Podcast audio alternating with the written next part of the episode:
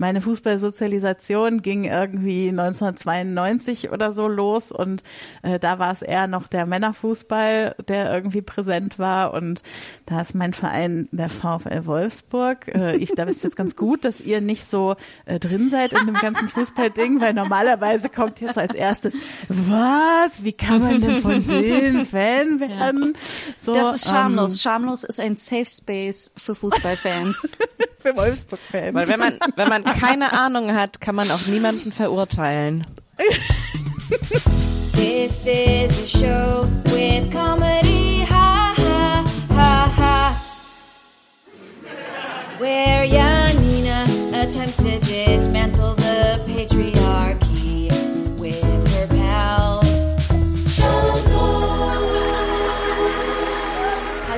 herzlich willkommen zu Schamlos, dem Comedy-Podcast für niveaulose FeministInnen.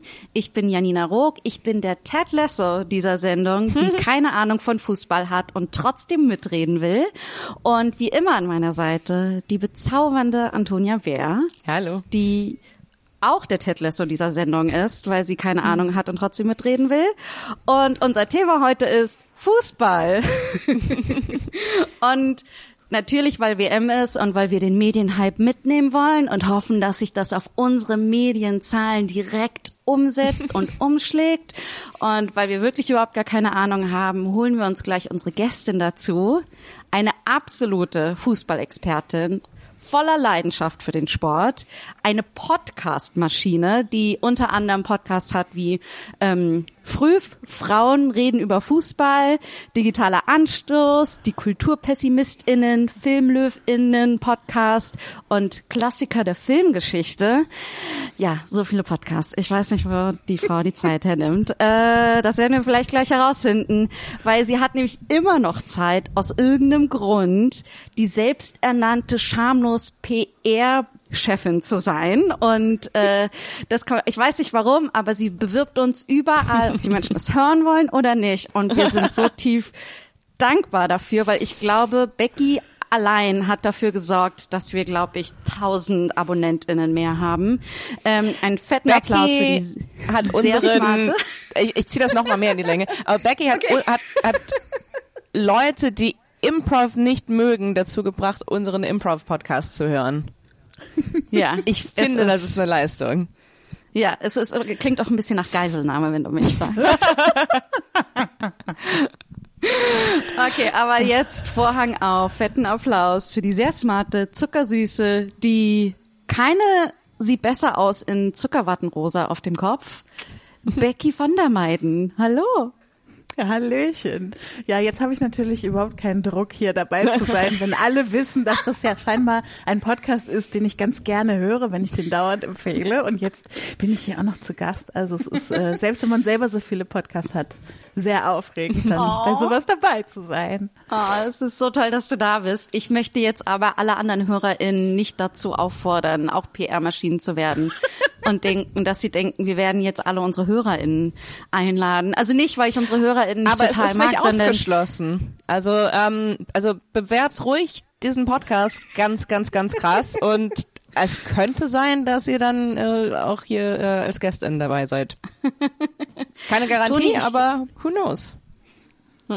Okay, also ähm, Becky, wir wollen gleich einsteigen. Und zwar mit dem Thema, äh, dass wir absolut keine Ahnung haben und von Grund auf anfangen wollen, was dieses Fußball ist.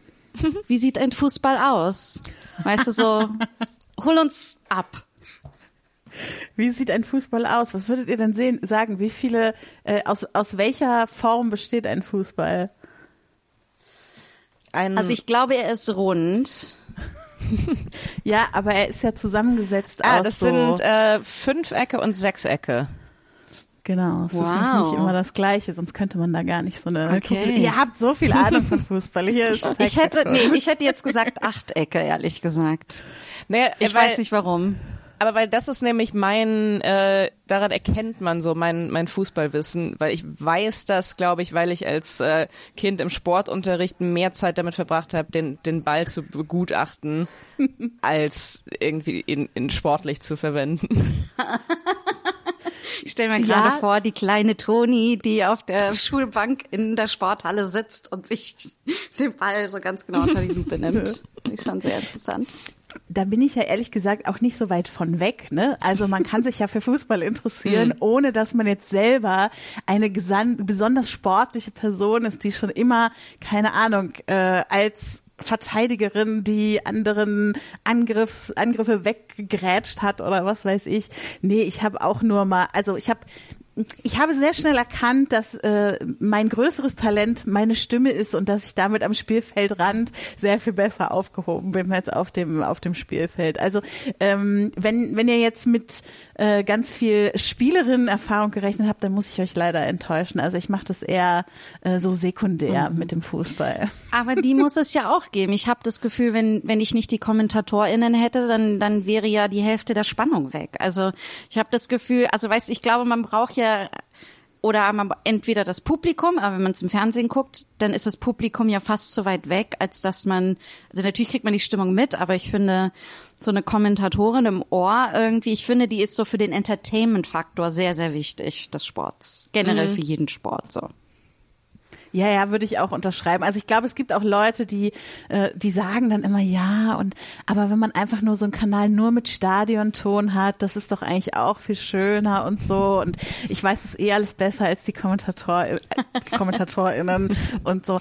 Äh, ich würde auch immer sagen, also wenn ich noch jemanden habe, der mir das erklärt und der auch diese Spielerinnen immer sofort mm. erkennt und mm. äh, sich die mindestens die Nummern gemerkt hat, aber meistens noch drei Anekdoten zu der Person dazu erzählen kann im Laufe von so einem Spiel Spiel und so, das ist doch schon irgendwie netter, als sich das nur so hm. anzugucken. Ich, ich finde hm. insgesamt den Kommentar aber auch interessant. Ähm das kommt mir manchmal so vor, wie wenn man ähm, im, im, im Theater oder im Improv eine Figur hat, die so ein bisschen das, ähm, das Publikums, äh, so der, der, wie sagt man da auf Deutsch, so das, das Audience Surrogate. Die Stellvertreter, Stellvertreterin. Genau. Ja. Ähm, weil ja so Kommentar, es ist ja man könnte ja theoretisch auch ähm, kommentieren und das wirklich auf der Ebene lassen, von wegen, hier sind Informationen, das da war abseits. Das ist, aber es ist ja wirklich dieses so, oh, und das war jetzt richtig schön, oh, was, oder was hat er sich jetzt da gedacht? Ähm, so, das finde ich irgendwie sehr, ähm, sehr schön, weil es so, gibt mir so das Gefühl, dass das ein, anscheinend irgendwie ein Grundbedürfnis ist, das wir haben, dass wir irgendwie das gespiegelt sehen möchten, was wir empfinden. Mhm wenn wir irgendwas bei irgendwas zugucken. Ja, sehr spannend. Ähm, ich glaube, es ist halt auch einfach viel so wie Fernsehen halt funktioniert, dass man das Gefühl hat, man muss irgendwie auch noch was Emotionales äh, auf so einer Kommentarspur irgendwie mit, mit reinbringen und so. Ähm, aber ja, natürlich, wenn dann die Stimme lauter wird und die Kommentatorin ein bisschen aufgeregter, dann rutscht man vielleicht auch auf der Couch ja. ein bisschen hin und her und guckt ein bisschen genauer ja. hin. War vielleicht eben noch kurz am Handy, weil man nebenbei keine Ahnung, noch einen Tweet abgesetzt hat zum Spiel und dann ist man aber plötzlich wieder ja. ganz fokussiert, wenn, wenn die Kommentatorin sagt, jetzt müsst ihr wieder am Start sein. und ähm, Hättest du denn Bock, so Kommentatorin zu werden? So ganz professionelle bei, weiß nicht, Sat, gibt es noch Sat 1 ran? ähm, selten. Gibt's noch ganz selten mal, wenn, äh, also Sat 1 darf so lass mich lügen, drei oder vier Spiele pro Saison übertragen und dann holen sie ran nochmal aus der Klamottenkiste. Aber eigentlich ist eher gerade so Sky oder The Zone sind die beiden großen Fußballsender oder halt ARD, ZDF. Ähm, ja, also früher hätte ich mir das schon sehr gut vorstellen können. Also keine Ahnung, immer wenn wir früher Wer bin ich gespielt haben oder so, ich habe sehr oft in meinem Leben Sabine Töpperwien auf meiner Stirn stehen gehabt, die ja die erste ähm, ja, wie soll ich sagen, große Frau im Radiojournalismus über Fußball-Live-Übertragung und so weiter war. Also die erste, die dann so diese klassischen Radiokommentare von Spielen gemacht hat. Und die war schon eine Zeit lang ein großes Vorbild für mich. Und ich wollte immer Journalistin werden und irgendwas im Sport. Und Kommentatorin war auf jeden Fall irgendwie äh, ein Ding. Mittlerweile würde ich eher sagen, meine Güte, die KommentatorInnen, die kriegen auch so viel Hate ab einfach mhm, von den Leuten, weil ja, äh, es gibt ja 80 Millionen BundestrainerInnen und jeder weiß es im Prinzip immer besser als, äh, als die Kommentatorin.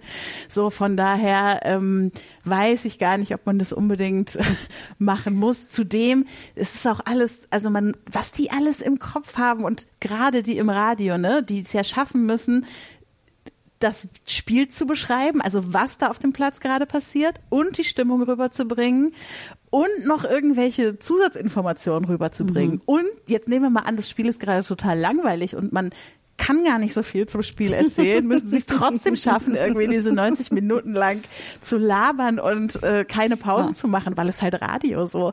Es ist schon, glaube ich, auch ein extrem herausfordernder. Es klingt so. eigentlich wie so ein Sport, der parallel zum Sport gemacht wird, oder? Mhm. also, also du musst genauso konzentriert sein, genauso im Moment sein. Es geht darum, Leistung sofort abzurufen und so. Also äh, ja, finde ich schon äh, krass. Also ich würde sie absolut zutrauen, Becky.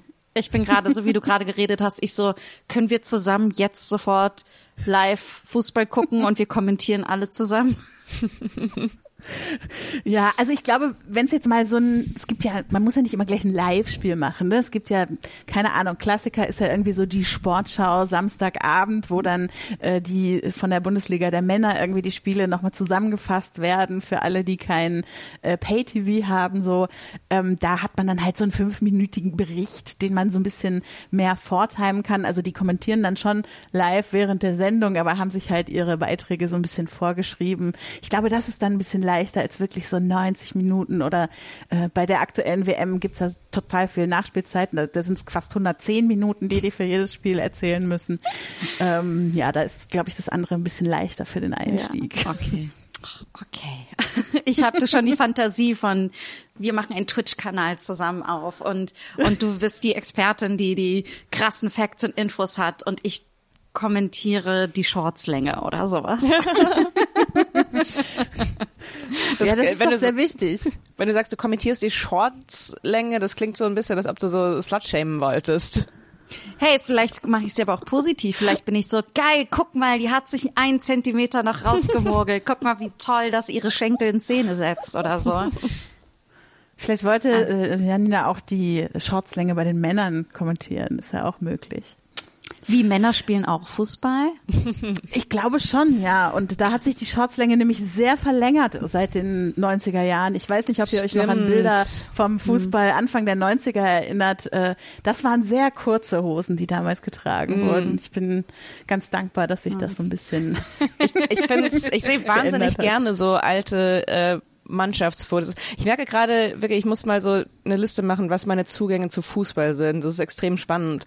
Ähm, ich sehe wahnsinnig gern so alte Nationalmannschaftsfotos ähm, und du guckst dir so, wer da so ist und es sind einfach alles Männer, die aussehen, als könnten sie mein Vater sein und dann guckst du und sie sind 24 Jahre alt. Ich weiß nicht, was das, ich weiß nicht, ob das an den Fußballern liegt oder generell, dass damals so das Leben für alle härter war, aber so diese wirklich so, so, ah, so Jungs, die aussehen, als hätten sie schon Gott weiß was erlebt. Ja.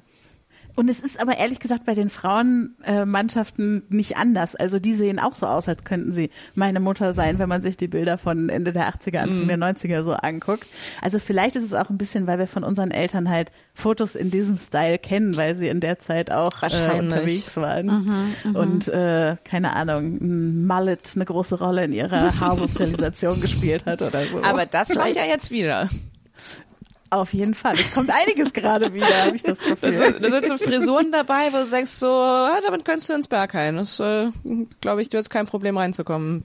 Heute zumindest. Ja, ich, wie gesagt, ich bin ja auch keine Spielerin, aber ich frage mich schon auch immer, gibt es Frisuren, die für Kopfbälle besser geeignet sind als andere? Ähm, oh. Weil gerade Menschen mit langen Haaren, ähm, also was ja sehr äh, bekannt ist bei Menschen mit langen Haaren, sind diese Haarbänder, die so doppelt sind vorne, damit die auch schön mhm. zurückbleiben. Mhm. Und dann äh, machen ja viele sich so den Dutt sehr weit oben auf dem Kopf. Und dann habe ich schon manchmal überlegt, ob man mit dem, wenn der Zopf halt hier so ein bisschen auf der Kopfmitte ist, ob man man dann den gezielteren Kopfball damit machen kann, mm. weil er mm. nicht nach hinten abrollen kann über ah, den Kopf. Ah, Mensch, ich hätte das jetzt ein bisschen geschummelt, also sogar. Äh, es ist ein voller Einsatz der Möglichkeiten, die man so hat, würde ich sagen. Ich hatte, als du das gesagt hast, überlegt, ob man so sich vielleicht die Haare so auftupieren könnte, äh, dass da so ein bisschen äh, so ein bisschen Abfederung ist dass der Kopfball einfach einen nicht so hart trifft. Ja, ich dachte mir auch, wenn man so ein bisschen Pony hat, ist das, ich meine, es könnte einerseits zum Nachteil sein, weil dann vielleicht der Ball die Flugrichtung nicht so zu kontrollieren ist, aber andererseits könnte das auch eben so ein guter äh, Puffer einfach sein, also dass so die Gehirnerschütterung nicht ganz so schlimm wird später. Ja. Ich meine, das ist auch ein großes Thema, was gerade diskutiert wird im Fußball, ne? Mit, also oder zumindest in progressiveren Teilen der Fußballberichterstattung äh, diskutiert wird mit den Frisuren? Kopfverletzungen, nee Kopfverletzungen und Kopfbälle und äh, es gibt ja viele andere Sportarten, in denen es da genaue Protokolle gibt. So keine Ahnung, es hat jemand einen Schlag auf den Kopf gekriegt, jetzt muss es einen externen Arzt gehen, der nicht, der nicht zu dem Team gehört, der erst bestätigen muss nach so einem Concussion-Protokoll, dass keine Gehirnerschütterung vorliegt, weil es auch Studien darüber gibt, wenn du dann auf die Gehirnerschütterung, die nicht erkannt wurde, nochmal einen Kopfball kriegst, dass das dann super, super schädlich ist und ganz schlimme Dinge mit dir passieren deshalb und so. Äh, Also aus dem Football und so ist das natürlich sehr bekannt, aber die haben eben auch dieses Concussion-Protokoll und da, ähm, ja, gibt es schon Leute, die auch überhaupt in Frage stellen, warum es muss es Kopfball im Fußball überhaupt geben. Das heißt ja Fußball so, ne? Ähm, oder Weil manchmal ist sollte der man Ball mit Helmen hoch, spielen um oder mit dem so. Fuß ranzukommen. Das stimmt, dann wird's auch wieder gefährlich, wenn die Leute dann ihren Fuß so hoch Ja. machen, um den Ball zu kriegen und im Gesicht äh, so ein schöner Stollenschuh im Gesicht äh, landet. Das will man, glaube ich, auch nicht. Okay, ich habe es tatsächlich ernst gemeint, als ich meinte, hol uns ganz bei den Basics ab nach dem nach dem Ball. Ähm, äh, was sind denn so die Grundregeln? Wie würdest du die einfach die einfachste Beschreibung von Fußball? Also es gibt zwei Teams mit jeweils elf Personen. Eine davon ist äh, TorhüterInnen und die anderen sind FeldspielerInnen. Und Ziel ist es, den Ball so oft wie möglich in das Tor der anderen Mannschaft zu kriegen. Also man spielt auf einem großen Feld und jeder hat ein Tor am Ende dieses Feldes und ja, mit verschiedenen Spielzügen versucht man eben den Ball da hinzukriegen und dafür darf man nur den Fuß und den Kopf verwenden und noch so ein paar andere Körperteile, aber ganz wichtig eben die Hand nicht. Und was genau Hand ist, wird auch jedes Jahr mal wieder neu geregelt und äh, ist auch immer sehr kompliziert auszulegen, ob es jetzt mit Absicht gewesen sein musste oder auch nicht. Aber grundsätzlich würde ich jetzt mal sagen, den Arm nehmen wir mal raus, mit dem ganzen restlichen Körper darf man den Ball berühren, aber hauptsächlich wird man ihn mit dem Fuß ähm, irgendwie vorwärts bringen und dann irgendwann am Ende ins Tor. Und das Ganze macht man 90 Minuten, zweimal 45. Ähm, und wer am Ende die meisten Tore gewonnen, äh, geschossen hat, der gewinnt. Oder es gibt auch, wenn man nicht gerade in der K.O.-Phase von einem Turnier wie der WM ist, dann gibt's auch Unentschieden. Also es darf auch ein Spiel 2-2 ausgehen. Das war jetzt wie gedruckt. Ich war jetzt so, wow, ist das, als hättest du das. Ich Ich habe hier keine Notiz, auf der ich es aufgeschrieben habe, neben mir. Selbst wenn, das wäre mir jetzt egal gewesen. Ich bin sehr beeindruckt davon. ja, aber wie ist es denn aktuell? Also was ist denn aktuell die Definition von Hand? Also kann das auch, wenn es jetzt dich an der Schulter trifft oder am Oberarm, ist das auch Hand? Ja, also aktuell geht, also gibt es die sogenannte Trikotlinie, wo es eben um den Ärmel des Trikots geht.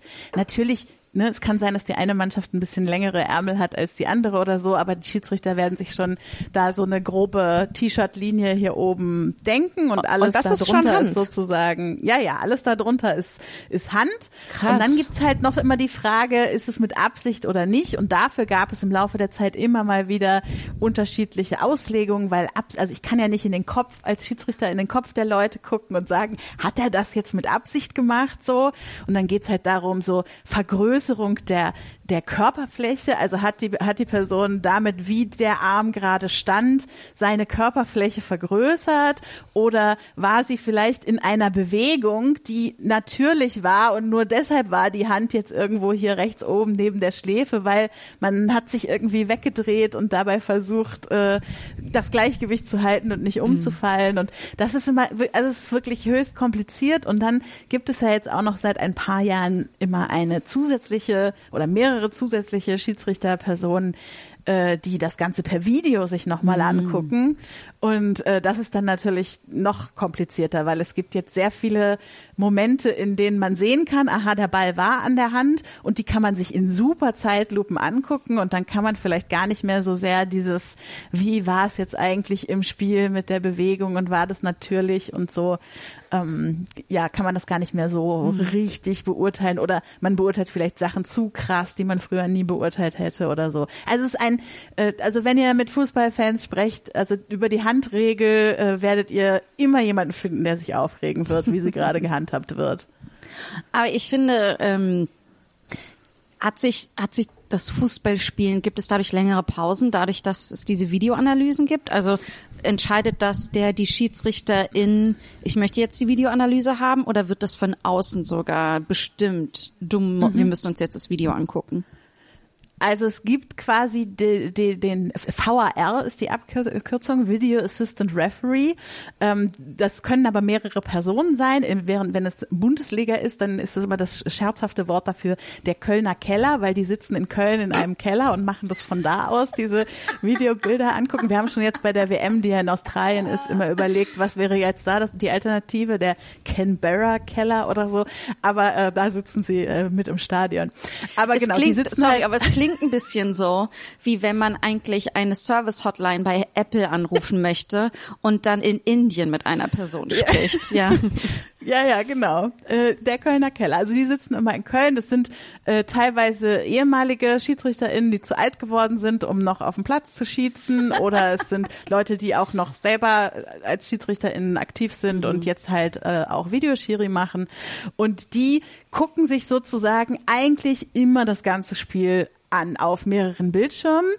Ähm, und dann gibt es ein, ein Katalog von Situationen, in denen der Videoschiedsrichter eingreifen darf. Zum Beispiel, oh wann immer es um einen Platzverweis geht. Zum Beispiel, wann immer es um ein Tor und dessen Entstehung geht. So, immer wenn es um Abseits geht. Also der Video, äh, der, der, die, die VideoschiedsrichterInnen haben eine sogenannte kalibrierte Linie, mit der sie gucken können, ob etwas wirklich Abseits war und so weiter. Und wenn dann solche Situationen sind, können die sich eben ein einschalten. Mittlerweile sind die SchiedsrichterInnen-Teams immer mit so äh, Audiofunk miteinander verbunden und da schaltet sich eben auch der Videoschiedsrichter mit rein.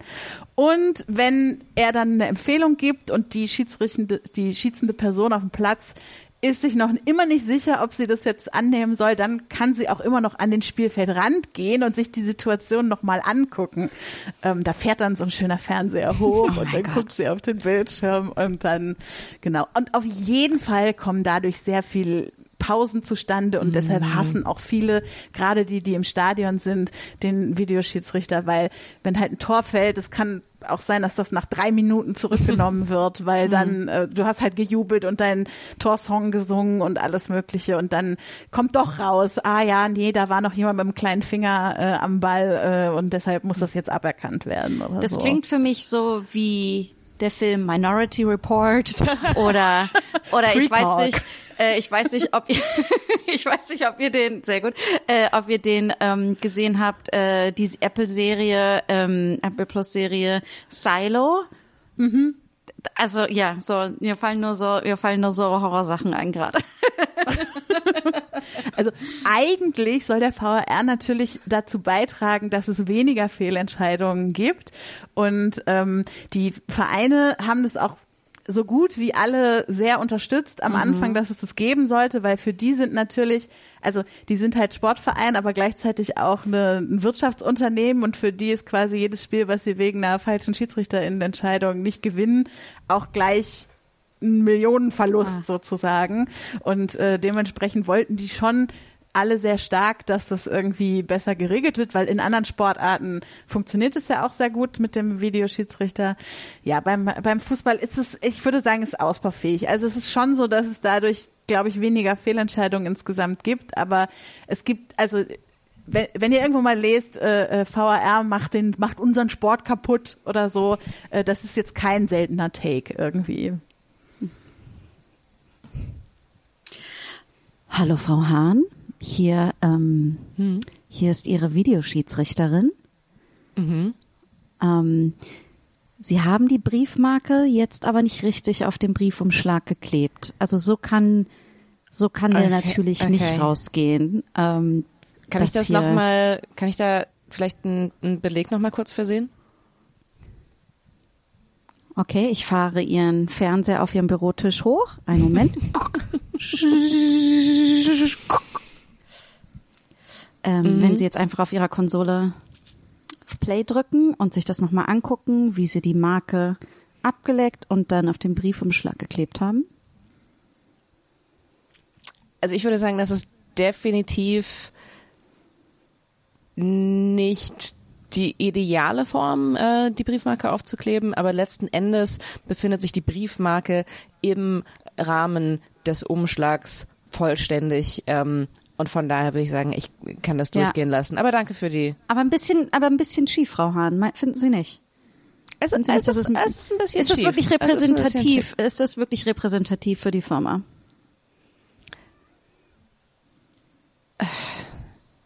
Okay, ich hole eine neue Briefmarke. Ich meine, wir können es gerne weiter diskutieren, aber Sie wissen, wie es ausgehen wird. Wie wissen Sie letzte Woche, als ich Ihnen gesagt habe, dass das Papier in den Papiermülleimer gehört?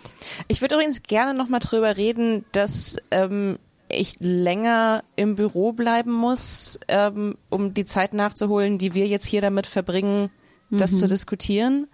Ähm, also ich äh, wollen wir da noch mal drüber reden? Ich finde, das ist jetzt mittlerweile ein bisschen zu viel äh, Nacharbeitszeit.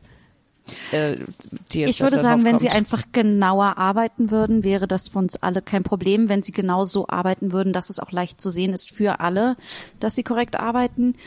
Und ganz Mhm. ehrlich gesagt, es ist nicht nur das Arbeiten. Also ähm, Sie, das Händewaschen auf der Toilette war auch nicht ganz richtig, muss ich ganz ehrlich sagen. Wollen Sie dafür den Videobeweis sehen? Nein, ich, möchte nicht den ich, Videobeweis ich aus das der einfach Toilette mal auf sehen. Play. So, Ich- da kommen sie gerade. Ich weiß auch, ähm, ich müsste- da kommen sie gerade aus der Kabine raus. Ähm, äh, überraschend lange drin geblieben. Wie wir Können wir hier sehen, ganze noch mal reden? 7,6 Minuten. Hier. Können wir generell noch mal drüber reden über das Konzept der Videobeweise auf der Firmentoilette? Es ist ja nicht so, dass wir in der Kabine drehen. Also Hm. ich konnte jetzt, ich konnte jetzt nicht sehen, welche, welches Periodenprodukt sie zum Beispiel benutzen. Wobei aus meiner Okay. Analyse meine Vermutungen sind, dass es wahrscheinlich ein Cup ist. Äh, okay. Ähm, ich würde sagen, das war eine angemessene Zeit, äh, die Hände zu waschen. Ähm, Generell. Wollen wir die Wiederholung kurz sehen? Wollen wir uns das kurz ansehen? Ich Mhm. kann auch ganz kurz meinen Kollegen Harald mit dazu holen. Nein, wir brauchen, wir brauchen nicht Harald dazu holen. Ähm, hallo Frau Hahn. Hier ist der Harald. Ja, der Harald Georgsen. Ähm, also ich habe mir das Video von Ihnen auf der Toilette auch ganz genau angeguckt, mehrere Male.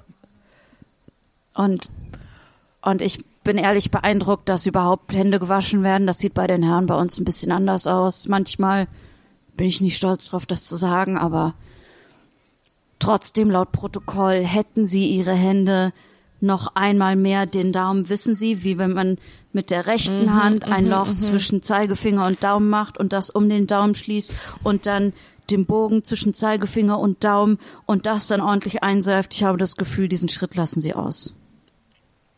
Okay, ich, ich würde, ich würde sagen, vielleicht machen wir jetzt erstmal äh, Halbzeit. Ich ähm, bespreche das nochmal mit äh, äh, den, den Kollegen und dann finden wir äh, vielleicht eine Strategie fürs Händewaschen, die dann in der zweiten Hälfte des Arbeitstags äh, erfolgsversprechender ist. Okay. PS, ich mag Ihre Unterhose. Ah. Tut mir leid. ja, also ich finde es wirklich krass. Das ähm, ist schon ein bisschen krass so, weil ich denke mir, die SchiedsrichterInnen werden ja trotzdem schon beobachtet die ganze Zeit. Also so, also die meisten, viele Spiele werden ja trotzdem gefilmt und so weiter. Also darum ist es irgendwie so, ja, okay, eigentlich warum dann nicht Video, aber gleichzeitig denke ich mir, es ist ist das wichtig? Also keine Ahnung. Ich glaube, dass- wie wichtig ist das für den Sport, Hm. wenn man nur vom sportlichen Geiste ähm, herdenkt? Ja, und ich, ähm, ich finde, das bringt mich nochmal so zurück. Ich weiß gar nicht, ob wir, hatten wir da, War das während der Aufzeichnung? Hatten wir vorhin drüber gesprochen, so den Unterschied Kultur und und Sport. Das war davor. Das war, war davor. davor. Ähm, also ein bisschen genau, dass es so absurd ist eigentlich, dass es diese Dichotomie gibt zwischen äh, Kultur und Sport. Ich finde, das spielt da so ein bisschen mit rein, weil das ist so ein bisschen diese ganze Videobeweisgeschichte und so ist so. Ähm, es macht es zu so einer Wissenschaft und es gibt so die Illusion, so mit der richtigen Technik und der richtigen äh, Methodologie äh, wird es überhaupt keine Zweifel mehr an irgendwas geben. Wir werden nur mhm. noch mhm. richtige Entscheidungen treffen, wo sich kein Fan drüber beschweren kann, weil wir knallharte Beweise vorlegen.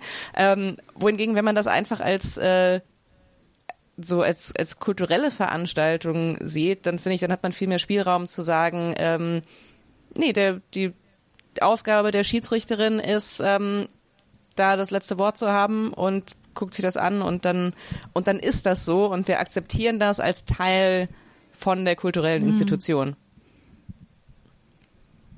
Wobei, ja. ja. Wobei dieser Schiedsrichterhass also, ja auch nochmal so ein bisschen Teil der Kultur ist. Also Genau, das war auch so ein bisschen die Hoffnung, dass das damit weniger mhm. wird. Mhm. Äh, aber jetzt hassen halt alle die Leute, die dann im Kölner Keller sitzen und nicht mehr die auf dem Platz. Also es ist, äh, das ist schon, es, ich glaube, das Problem wurde damit wirklich nicht äh, behoben. Ja.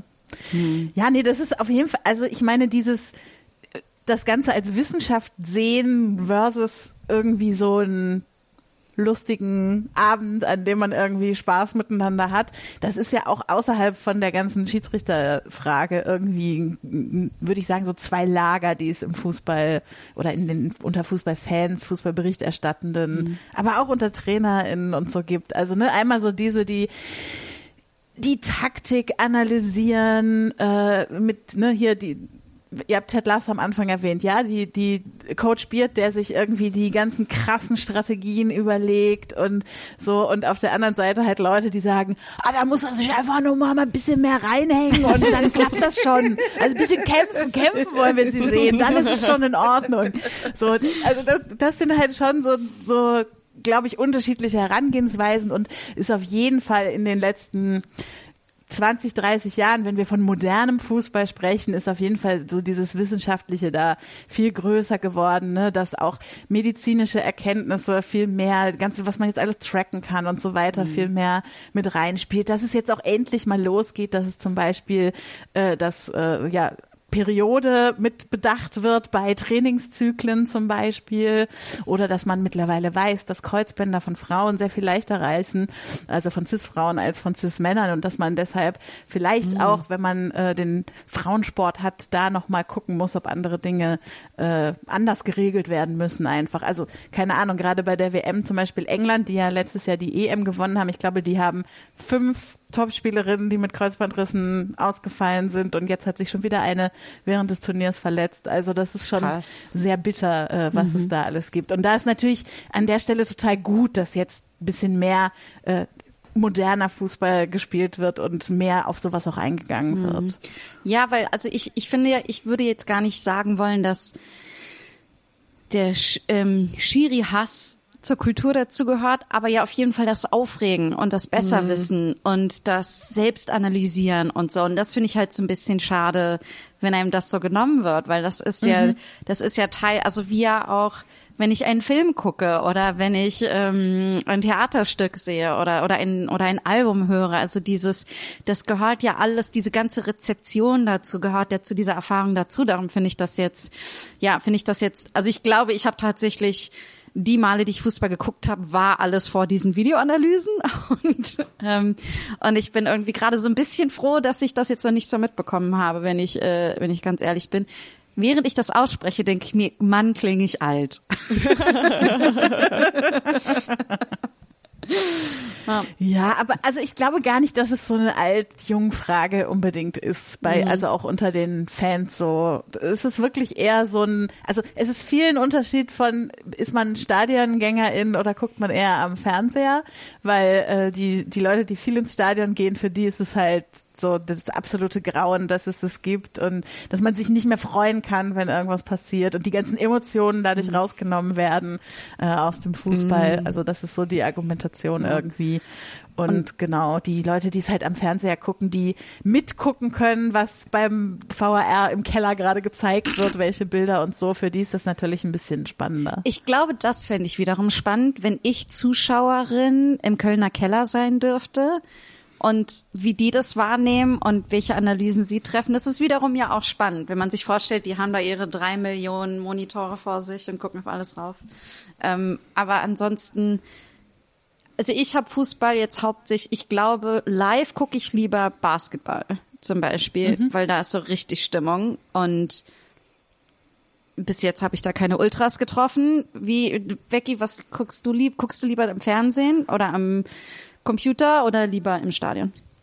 Also wenn ich könnte, würde ich eher immer im Stadion gucken. Also das ist schon äh, irgendwie was anderes. Aber mein Verein ist halt nicht hier so super um die Ecke. Also es ist schon, ich muss ein Stückchen fahren, um hinzukommen und was deshalb habe ich jetzt keine Dauer. Ist, äh, also ist dein Verein ein Potsdamer Verein oder ist dein Verein ein anderer Verein? Also bei den äh, bei den Frauen ist durchaus Turbine Potsdam so der Verein, für den ich am meisten äh, äh so äh, juble, dadurch, dass ich hier wohne seit so vielen Jahren und so weiter. Aber meine Fußballsozialisation ging irgendwie 1992 oder so los und äh, da war es eher noch der Männerfußball, der irgendwie präsent war und da ist mein Verein der VfL Wolfsburg. Äh, ich, da ist jetzt ganz gut, dass ihr nicht so äh, drin seid in dem ganzen Fußballding, weil normalerweise kommt jetzt als erstes, was? Wie kann man denn von denen Fan werden? So, das ist schamlos. Ähm, schamlos ist ein Safe Space für Fußballfans. für Wolfsburg-Fans. Weil wenn man, wenn man keine Ahnung hat, kann man auch niemanden verurteilen. Mhm, mhm. ähm, es sind alle WolfsburgerInnen herzlich eingeladen. Aber Becky, war danke, das, ähm, gab es da äh, so ein Moment, wo du, keine Ahnung, dich, dich entschieden hast, dich dem Frauenfußball zuzuwenden? Oder kam das so äh, irgendwie organisch? Äh, ja. Also ich glaube, am stärksten war es durch die WM, ich glaube, es war 2011 in Deutschland. Ähm, genau, das war die in mhm. Deutschland, wo, wo man, also wo ich so das erste Mal das Gefühl hatte, äh, so das ist so ein richtiges Event gerade. Ähm, ich weiß nicht, ich glaube, Deutschland war noch so, die hatten ja 2006 die Männerfußball-Weltmeisterschaft und waren irgendwie noch so so drin in dem ganzen Ding, das jetzt zu hosten. Und deshalb äh, gab es auch zum Beispiel hier in Potsdam in einer Kneipe, wo ich immer hingegangen bin, gab es dann auch immer Public Viewing zu der WM. Und es war aber noch bevor es sehr gute Streams gab und einer musste immer in der Mitte des Raums stehen und die Antenne halten, damit das Bild auch auf dem Fernseher lief und sowas. Ähm, aber es gab Public Viewing zur WM irgendwie das erste Mal und ich glaube, damit mhm. ging es so. Also ich habe natürlich davor auch schon irgendwie Frauenfußball wahrgenommen äh, und die gerade die deutsche Nationalmannschaft, die waren ja auch so super erfolgreich, mhm. gerade in den Jahren davor irgendwie zigmal hintereinander die großen Titel alle geholt. Ähm, aber da, da ging es irgendwie so los, dass ich dachte, hä, warum hast du das eigentlich bisher so nicht so geguckt, was ist da eigentlich los? Mhm. Und äh, genau, dadurch, dass ich dann halt hier in Potsdam gewohnt habe, wo mit Turbine Potsdam eben auch einer der Traditionsvereine des deutschen Frauenfußballs irgendwie herkommt und ich wohne jetzt hier halt so zehn Minuten vom Stadion weg. Also da kann man schon sehr gut auch einfach mal ins Stadion gehen. Also keine Ahnung, als mein Patenkind äh, lass mich lügen, acht Monate war oder so, musste der das erste Mal mit uns zur Kabine ins Stadion. Äh, so im Tragetuch vorne äh, waren, waren seine Mutter und ich mit mhm, ihm. Gleich gegroomt, äh, aha, ja. ich sehe schon, okay. und ähm, und aber jetzt sag mal, wenn wir bei der aktuellen äh, äh, Frauen-WM sind, wer sind denn da so die Stars? Also welche Teams, welche Spieler, Spielerinnen und so? Also was sind da ähm, mhm. ähm, die Ab also nicht unbedingt die Favoriten, aber wo man sagt, das sind halt die Stars einfach ak mhm. aktuell. Mhm. Also ich glaube, eine Sache, die es wirklich total besonders macht dieses Jahr, ist, dass es nicht die Clan-Favoritinnen so gibt und dass deshalb total viele Teams irgendwie ihre Fans hinter sich versammeln können und alle haben irgendwie Hoffnung, dass es was werden kann. Also keine Ahnung, bevor es losging, hätte ich, es wahrscheinlich zehn Teams, wo ich sage, die hätten, die könnten WeltmeisterInnen werden. Ähm, aber jetzt so, was so, was so das Star-Ding angeht, also es gibt in diesem Turnier ja, so drei, vier Spielerinnen, die auf jeden Fall ihr letztes Turnier spielen, die sehr viele Turniere schon gespielt haben. Ähm, und das ist natürlich irgendwie so ein bisschen was Besonderes. Also zum Beispiel Megan Rapinoe, die ja Mhm. auch sehr bekannt geworden ist in den letzten Jahren durch ihr Engagement, also politisches Engagement, feministisches Engagement, die sich sehr für Equal Pay in den USA für die Frauen eingesetzt hat und so weiter. Ähm, Ist es die, die so ein Undercut hat und die Haare oben sind so pink, aktuell glaube Genau. ich pink eingefärbt Ja, oder so? Genau, genau. Ja, ja. Genau, die spielt auf jeden Fall, die hat kurz vor der WM verkündet, dass sie danach ihre Karriere beendet. Mhm. Äh, bei den Engländerinnen gibt's eine, bei den Australierinnen gibt's eine, die hat sich jetzt auch noch verletzt am Anfang. Ähm, keine Ahnung, Alex Pop in Deutschland, also hat's jetzt noch nicht verkündet, aber ich würde mal davon ausgehen, eine WM spielt sie auf jeden Fall nicht mehr, vielleicht noch mal eine EM, äh, gucken wir mal. Also das ist natürlich irgendwie immer so ein Ding, so wer, und die große Spielerin der letzten Jahrzehnte war irgendwie Marta von Brasilien, die jetzt ihr- ihre sechste WM spielt. Krass. Ähm, und also sie ist jetzt nicht in der Startelf gerade bei den Brasilianerinnen, aber sie hatte schon ein paar Einsätze und da hat man schon gesehen, dass das Stadion ganz schön gebebt hat, als sie so auf den Wow. Platz kam. Also das ist schon gerade so ein bisschen diese diese Abschiedstour, die die ganz groß ist. Und ansonsten ist halt also was auch gerade in meinen Augen den Frauenfußball vom Männerfußball total unterscheidet, ist, dass die Frauen einfach viel nahbarer sind und Social Media irgendwie für sich entdeckt haben. Also so nach dem Motto, wenn halt die die großen Medien nicht selber über uns berichten, dann nehmen wir das jetzt selber in die Hand. Ich würde sagen, mindestens seit äh, letztem Jahr bei der EM, aber vielleicht auch schon seit der seit der letzten WM davor, was noch vor Corona war, da ging es so ein bisschen los, dass die auf TikTok alle unterwegs sind und total viel von ihrem Weg so zeigen, den sie haben. Und da, sind, da ist auf jeden Fall sind es das deutsche Team richtig groß drin. Also alle lieben irgendwie das deutsche Team und keine Ahnung, ob ihr mitbekommen habt. Clara Bühl hat selber das Maskottchen gehäkelt, was Oh. jetzt immer äh, so, das ist so ein kleiner Koala, der heißt Varu und der sitzt jetzt immer bei irgendeiner der Spielerinnen auf der Bank so vorne im Trikot mit drin und guckt die Spiele mit und ähm, sie hat angefangen mit Häkeln, als sie beim letzten Turnier wegen Corona zwei Wochen in Quarantäne war und irgendwas zu tun haben musste und dann hat sie angefangen, den anderen allen das Häkeln beizubringen und sowas kriegt man halt total mit über Social Media, weil die da eben so nahbar sind und sich irgendwie zeigen und das ist schon schon sehr cool einfach an diesem Oh, Turnier. ich stelle mir gerade so vor, stellt euch vor, Oliver Kahn häkelt so einen Koala, während er auf der Ersatzbank oder sowas sitzt. Ja, also nicht, dass Oliver Kahn jemals sagen auf der, aber ja, irgendwie so, also irgendwie, wie schön wäre das, wenn wir das von den Herren sehen könnten, irgendwie. Also ich hatte das, äh, das sind so Stories, die finde ich toll. Die würde ich kommentieren, wenn ich einen Fußball kommentieren würde. Ja, ich habe das Gefühl, wenn man so von ähm, wenn man was so mitbekommt von der der äh, vom Männerfußball, es ist immer auf Fußball fokussiert. Ich habe gerade ähm, an diesen äh, äh, diesen Film über die WM in Deutschland gedacht, dieses äh, Sommermärchen irgendwas. Ähm, und äh, die die Szene, die für mich am meisten rausgestochen hat, war als ich glaube, Philipp Lahm, irgendjemand kriegt die Haare geschnitten. Und das war so ein Moment so, es passiert mal was, was die Person im außerhalb vom Fußballkontext zeigt. So ist es nicht, weil ansonsten ist alles so, immer wenn die Jungs zusammen Spaß haben und oh, und hier sind die Boys, so, dann ist es immer, ja, und jetzt der versucht den Ball hochzuhalten. Ähm, keine Ahnung, ob das so ein was da dahinter steckt oder so eine Angst dabei ist, sich zu verletzlich zu zeigen, wenn man so sich außerhalb vom Ballsport äh, präsentiert? Also ich glaube, mittlerweile ist es auch ganz viel einfach, dass die in ihren Verträgen drin stehen haben, was sie auf Social Media oder so über, über das Sportliche hinaus zeigen und sagen dürfen. Also da merkt man einfach, dass im Männerfußball sehr viel mehr Geld steckt als im Frauenfußball und ähm, keine Ahnung. Also wenn ihr euch mal ein Instagram-Profil von Philipp Lahm zum Beispiel, aber auch von aktuellen Spielern irgendwie anguckt, die, die, die schreiben keinen dieser Posts selber, ja, oder zumindest ist der noch durch drei Social Media Agenturhände gegangen, so irgendwie. Also das ist das Gegenteil von nahbar, was Ja. da, was darüber kommt. Und ich glaube wirklich, da steckt einfach sehr viel davon drin, dass Fußball auch, also gerade Fußball der Männer eine riesengroße kapitalistische Maschine ist, in der die, äh, auch wenn sie sehr viel Geld verdienen, sind sie ein kleines Rädchen so darin und müssen sich an solchen Stellen dann irgendwie äh, dem beugen, dass der Verein will, dass sie dieses Bild von sich in der Öffentlichkeit zeigen. Mhm, mh. Ja, schade eigentlich, ne? Aber, Voll schade.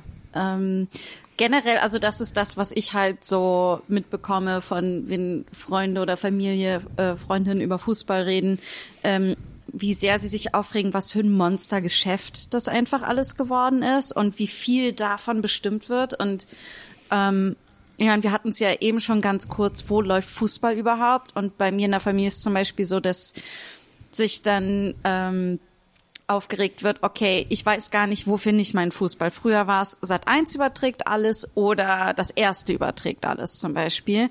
Und äh, und jetzt ist es die einen Spiele, die finde ich auf Sky, die anderen auf darauf, dann da darauf und äh, ich kann es mir eigentlich nicht leisten, für alles ein Abo zu äh, abzuschließen oder sowas. Und das finde ich schon hm. Echt überraschend eigentlich für einen Sport, der so ein extremer Volkssport ist, dass diese auch allein diese Fernsehrechte und sowas, wisst ihr was ich, das finde ich, ähm, ich krieg so viel mehr vom Business des Fußballs mit als vom eigentlichen Sport, glaube ich.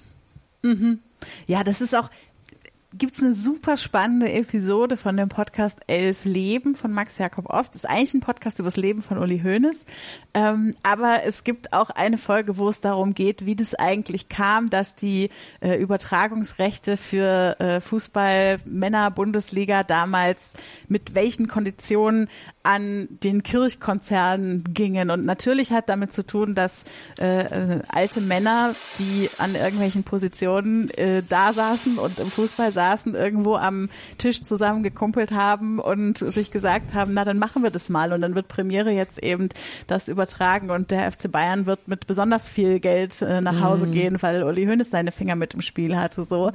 ähm, also das, es ist schon, das ist schon richtig krass einfach am Fußball. Und da sind wir noch nicht in den 2000ern. Ja, das ist schon ewig her. Und seitdem hat, hat ist dieses ganze Kapitalisierungsmaschine noch so groß weiter darüber gelaufen. Ich meine, wie viel Millionen diese, diese großen Spieler verdienen, wie viel Investoren aus schlimmen Ländern Vereine kaufen und dann plötzlich, äh, keine Ahnung, die Spieler mit so einem großen Qatar Airways mhm. äh, äh, Ding mhm. auf der auf der Brust auflaufen und äh, sich mit irgendeinem Scheich von Saudi Arabien zeigen müssen oder was weiß mhm. ich ja. ja. Also das ist das ist alles so problematisch. Es ist auch was, glaube ich, was dafür sorgt, dass es einige gibt, die sich jetzt mehr so dem Fußball der Frauen mm. zuwenden in den letzten Jahren. Aber ich weiß nicht, ob er davor gefeit ist, nicht auch irgendwann in die Richtung zu laufen, weil man merkt es auch jetzt schon. Es ist halt so, dass die Vereine, wie zum Beispiel Turbine Potsdam, die eigentlich traditionelle Frauenfußballvereine sind, gerade fast keine Chance mehr haben, sich irgendwie zu halten im Vergleich zu den Vereinen, die traditionell Männerfußballvereine waren und auch eine Frauenfußballabteilung aufgemacht haben und dadurch natürlich viel mehr Geld in die Entwicklung ah, ja. ihrer Frauenteams stecken können, weil sie es so ein bisschen mit quer finanzieren. Und also ich meine, Turbine Potsdam ist jetzt äh, abgestiegen mit, ich weiß nicht, zwei Siegen, glaube ich, äh, diese Saison und ich weiß nicht, ob die jemals wieder zurück in die erste Liga kommen werden. So. Das ist so weil krass. Da, da spielen ja. halt jetzt Bayern und Wolfsburg um die mhm. Meisterschaft. Meisterschaft. Ja, weil also das ist das ist so der eine Verein, den man ja eigentlich kennt aus dem deutschen Frauenfußball, oder? Das also ja noch mit FFC Frankfurt früher, die ja. jetzt aber auch mit Eintracht Frankfurt fusioniert haben, die halt äh, aus dem Männerfußball kamen. Ja. Ach ja, ja und was ist aber, wenn wir jetzt wieder beim Frauenfußball sind? Was ist so da ähm, äh, da so gerade? Was sind da so deine Lieblingsspielerinnen? Jetzt ganz unabhängig von welchem Team oder welcher Nationalmannschaft oder so?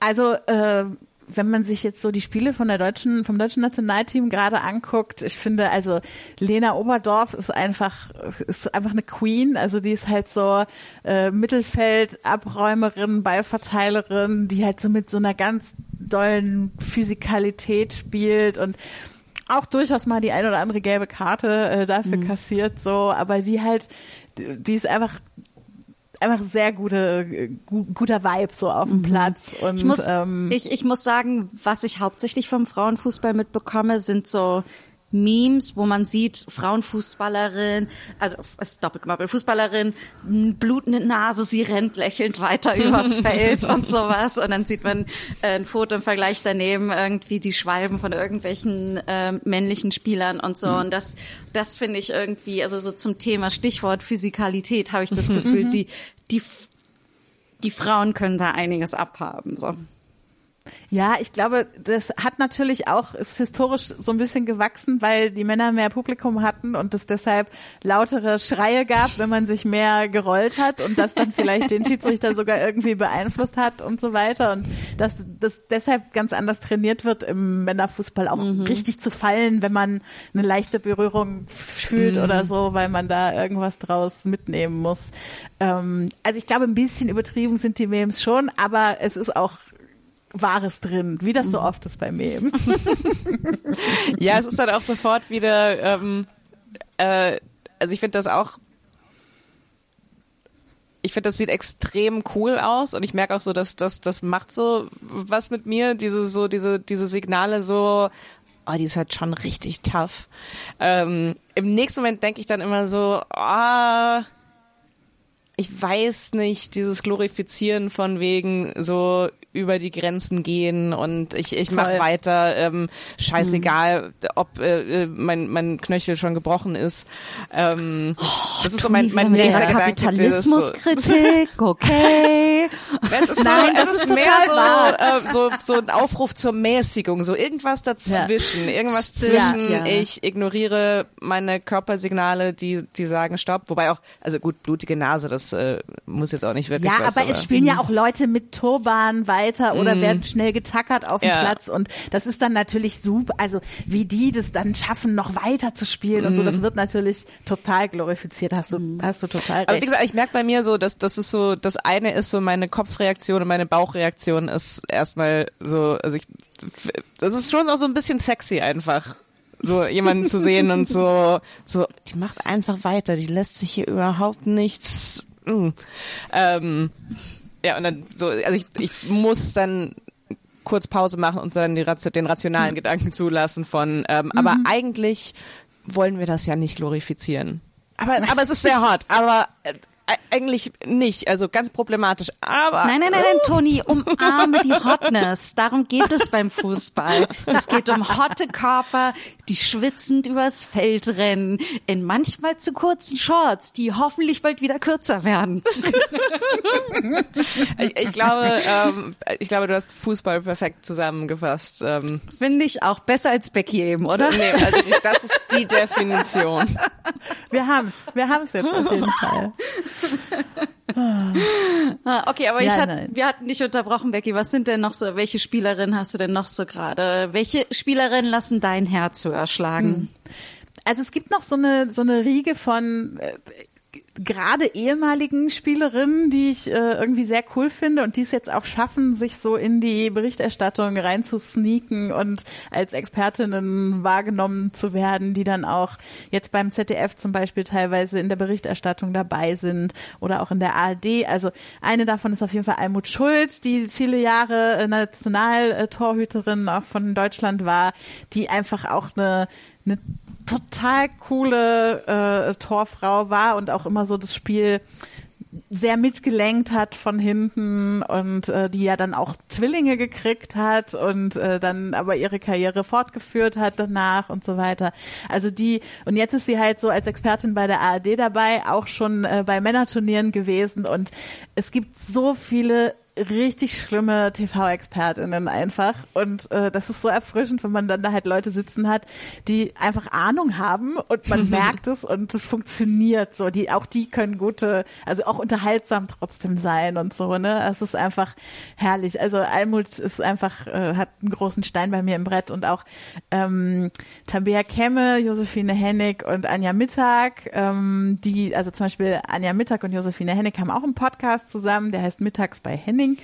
Ähm, und äh, da geben die beiden auch total viel Einblick so in, wie das eigentlich war, äh, so Nationalspielerin zu sein und äh, ja mit den Mitspielerinnen und man erfährt ganz viel so über über das ganze hinten was so drumherum ist und ähm, ja die haben jetzt eben auch so ihren es geschafft, ihren Job weiter im Fußball zu behalten. Ähm, und das ist schon irgendwie cool. Also das sind so Leute, die ich echt bewundere. Mhm. Und ähm, hast du eine heimliche Favoritin, die die WM gewinnen könnte? Mein Herz schlägt ein bisschen für die Niederländerinnen.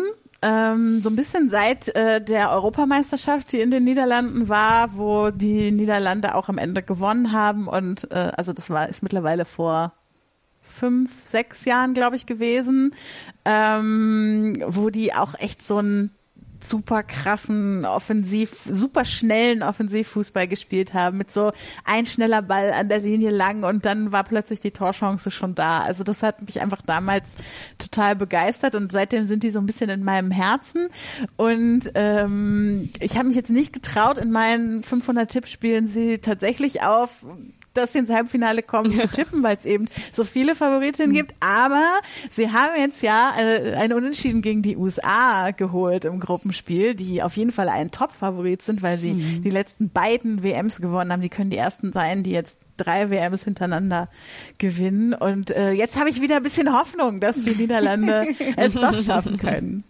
Ja.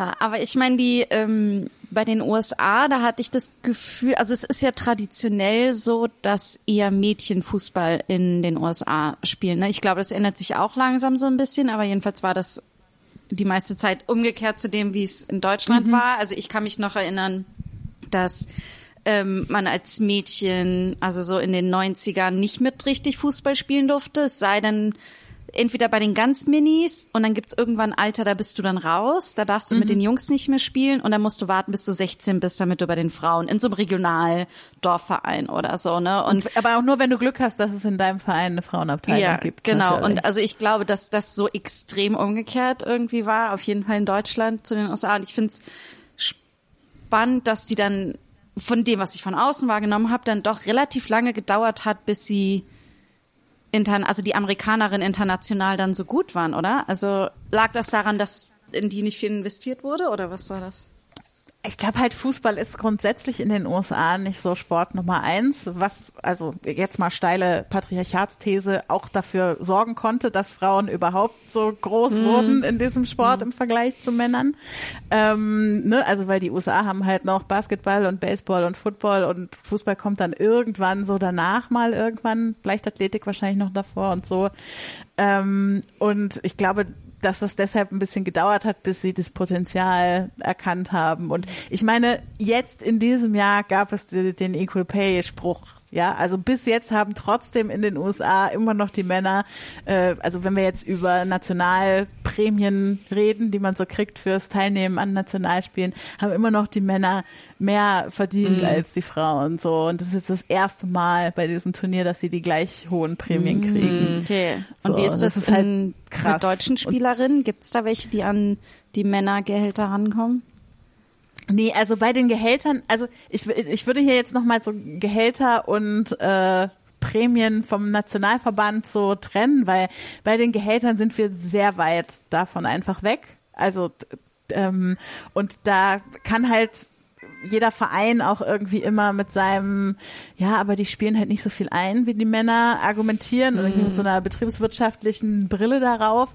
Aber ich finde gerade als, äh, als Sportverband äh, der so Prämien zahlt, hast du irgendwie eine andere, also muss dir das eigentlich egal sein, wer von denen mehr mhm. Geld einspielt, sondern du hast halt, du, du musst halt beide eigentlich gleichwertig fördern, so. Und äh, deshalb ist es da irgendwie nochmal umso erschreckender und das ist auch das, wo sich so viele Kämpfe der Spielerinnen, glaube ich, darauf beziehen, dass es eben mhm. darum geht, bei diesen Prämien gleichwertig behandelt zu werden. Bei diesen ganzen Millionengehältern, da gibt's auch viele, ähm, keine Ahnung, also Lena Oberdorf hat auch vor der WM so ein, so ein Interview gegeben, wo sie gesagt hat, eigentlich sollte eh kein Mensch so viel verdienen, wie, wie die mhm. Männer das teilweise im Fußball verdienen. So, und das ist überhaupt nicht ihr Ziel, sondern es geht eben viel mehr darum, bei diesen ganzen Kämpfen, dass mhm. äh, equally investiert wird in die beiden Branches sozusagen und mhm. dass äh, äh, dass da eben die, die Förderung gleichmäßig funktioniert. Und die ist bei Weitem noch nicht gleich in Deutschland. Mhm. Genau. Also es, es gab jetzt so eine bisschen irreführende Schlagzeile zu dieser WM, wo es hieß, der DFB zahlt erstmals gar keine Prämien seinen Spielerinnen. Äh, das liegt halt daran, dass dieses Jahr das erste Mal die FIFA selbst Prämien auszahlt an die Verbände für alle Spielerinnen. Also die sind dann quasi, egal aus welchem Land man kommt, man kriegt die gleichen Prämien von der FIFA. Ähm, und die sind auf jeden Fall höher als das, was die deutschen Spielerinnen bisher von, vom DFB gekriegt haben. Nichtsdestotrotz hat sich jetzt der DFB auch nicht entschieden, die irgendwie noch aufzustocken oder so, mhm. was andere Verbände gemacht haben. Mhm. Aber die, also die Schlagzeile war trotzdem ein bisschen mhm. bewusst irreführend, mhm. würde ich sagen. Ja. Und ähm, ähm, was wollte ich jetzt? Genau, ist der FIFA, äh, ist die FIFA bei den Frauen genauso korrupt wie bei den Männern? Ja, das ist ja die gleiche FIFA. Also das ist ja. Äh, Hätte ja sein können, dass sie sagen, es lohnt sich nicht bei den Frauen. Nee, also das, das sind ja, das ist ja auch ein großes Problem. Also da sind ja auch kaum Frauen in Führungspositionen mhm. in diesen ganzen Gremien. Auch der DFB, die ja seit Jahren versuchen, sich mal wieder neu aufzustellen irgendwie und dann äh, darf, darf eine Frau mal kandidieren für irgendeinen Posten oder ist mal für drei Monate drauf und geht dann wieder so von den hohen Funktionärsposten. Also das ist natürlich auch ein großes Problem mhm. in all diesen Verbänden und von Korruption. Genau müssen wir, also keine Ahnung. Aber ist das ähm, Herr, Herr Infantino wurde noch nicht gesichtet in Australien, um sich ein Spiel anzugucken, wohingegen so, so. er bei der Männer-WM in Katar ja sein, äh, sein Wohnsitz quasi dorthin verlegt hat und immer mit dem, mit dem, äh, mit dem Scheich dort äh, auf der Tribüne saß und rumgekumpelt hat. So, also. Hm. Ja. Aber ist das, äh, weißt du zufällig, ähm, reißen sich Länder genauso um die Frauen-WM wie die Männer-WM? Also The Thema äh, Potenzial für Korruption.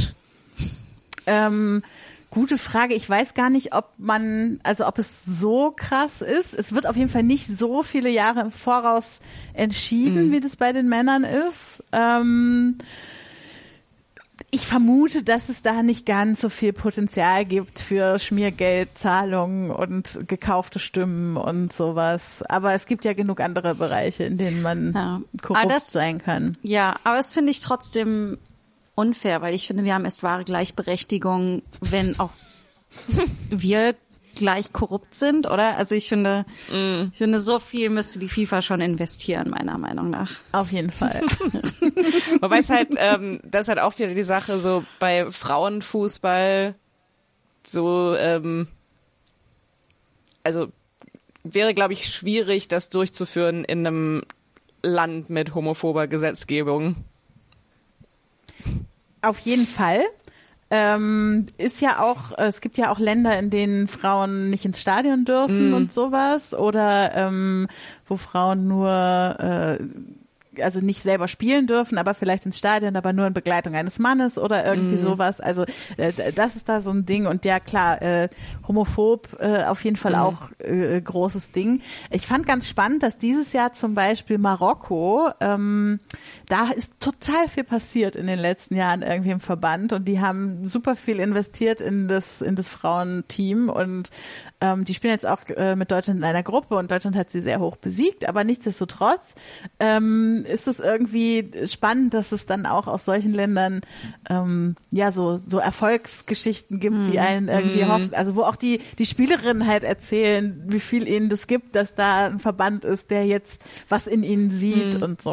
Und das ist genau, dass es überhaupt die die Möglichkeit gibt, ne? also dass also dass Marokko den Deutschen begegnet. Also ich finde irgendwie, das, das ist ja schon mal schon mal total super. Also dass es diese ja. sportliche Begegnung irgendwie gibt. Mhm. Ja. ja. Aber gleichzeitig, ne, also keine Ahnung, wir haben jetzt zum Beispiel das erste Turnier mit einer geouteten, nicht-binären Person, die mhm. spielt äh, in, für Kanada, Quinn. Ähm, und es gibt auch noch zwei, drei andere, die im, im Frauenfußball unterwegs sind. Ähm, und ja, jetzt stellt man sich vor, da würde irgendwie die WM in Katar stattfinden. Mhm. So, da, da, das geht natürlich eigentlich nicht. Es geht natürlich auch im Männerfußball eigentlich nicht. Aber naja.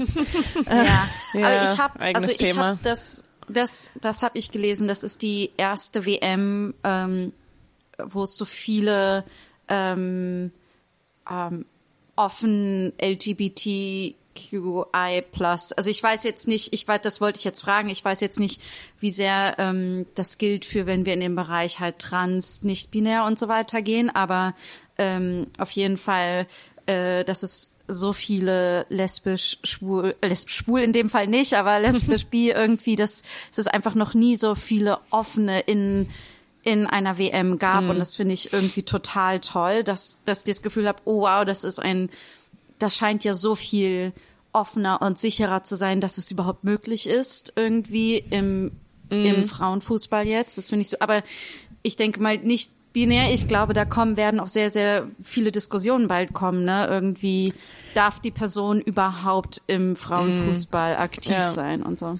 Ja, ja. Und äh, dann natürlich, wenn du bei, bei Transmännern, Transfrauen bist, ist natürlich eh, mm. bei wem dürfen mm. sie dann mitspielen, so. Ähm, da gibt's, äh, ach, lass mich lügen, ich glaube vor zwei Jahren gab es neue äh, Regeln, die zum Beispiel der Berliner Fußballverband gemacht hat für seine Amateurstrukturen. Also dass da jetzt zum Beispiel auch äh, Transfrauen in Frauenteams mitspielen dürfen, ähm, was wirklich sehr progressiv war für alles, was man im mhm. Fußball sonst irgendwie vorher äh, gekriegt hat. Und es ist halt bisher nur in den Amateurstrukturen, also noch nicht da, wo mhm. sozusagen Geld damit verdient wird, ob mhm. die Leute gewinnen oder nicht. Aber trotzdem, das war relativ äh, wegweisend so und da am Ende ist natürlich da, also ja, im, im Frauenfußball ist irgendwie viel, äh, sind viele lesbische Frauen, bisexuelle Frauen irgendwie unterwegs, aber trotzdem findet er natürlich in der gleichen Gesellschaft ja. statt, in der wir alle sind und mhm. ähm, ja. Mhm. Aber ich finde es generell schon mal einfach diese äh, also dass es so zumindest teilweise äh, gefeiert wird, also die, die, die queeren Personen im, im Frauenfußball. Weil ich kann mich auch noch so dran erinnern, ich habe selber nicht, nicht Fußball gespielt, ähm, aber ich kann also ein paar von meinen Freundinnen und da war das noch so, ähm, das wurde so behandelt, so als es gibt dieses ganz üble Klischee, dass Frauen, die Fußball spielen, Lesben sind. Aber das stimmt mhm. überhaupt nicht. Also es war so ein bisschen so, wir werden hier zu Unrecht beschuldigt und wir müssen mhm. uns, ähm, und das finde ich, das ging dann irgendwie doch relativ schnell so die letzten 20 Jahre so von ähm, so, also ne, zumindest bei den Frauenteams, äh, von, also wie kannst du es wagen, mir zu unterstellen, zu, äh, ja, Mhm. Ja, Lesben ja. sind hier und queere Frauen sind, sind hier ja. überrepräsentiert und das ist ziemlich ja. cool. Ja, ich muss auch sagen, auch, ganz, ganz, ganz kurz, zum Beispiel sind diesen Sommer auch äh, Pernille Harder, die wahrscheinlich beste dänische Fußballspielerin aktuell und ihre äh, Freundin Magdalena Eriksson, schwedische Spielerin, sind jetzt waren schon jetzt viele Jahre gemeinsam beim FC Chelsea und haben jetzt gemeinsam oh. Vertrag bei FC Bayern unterschrieben und kommen jetzt zusammen nach München. Ich äh, mal gucken, wie es ihnen in München dann so oh, gefallen wird auf All Places, aber genau, die gibt's nur im Doppelpack. Aber bei den Nationalteams spielen sie natürlich oh. auch ah. gegeneinander. Ja, aber das finde ich trotzdem toll, dass sie so Beruf zusammen beruflich von Stadt zu Stadt ziehen, irgendwie, dass sie das möglich mhm. machen können, ist schon, ist schon cool. Aber auch ja, gerade dieses, dieses Gegeneinander spielen, also das ist ja auch nochmal so was ganz Spannendes, was man sich entgehen lässt, wenn zum Beispiel äh, äh, ja, sich keine, sich niemand outen darf äh, mhm. im, im Sport. Also das, also das wäre doch auch super spannend bei den Männern irgendwie zu sagen, so kann, so, da spielt jetzt der eine in, weiß ich nicht, in Bayern und der andere in Real Madrid und dann gibt's irgendwie ein riesen, ist das ein riesen Ding und ähm, so, Voll. das ist, das wäre, das wäre doch super spannend und nochmal so eine ganz andere Komponente und wir, wir verpassen das, weil äh, da Leute gezwungen werden, im, im Closet zu bleiben.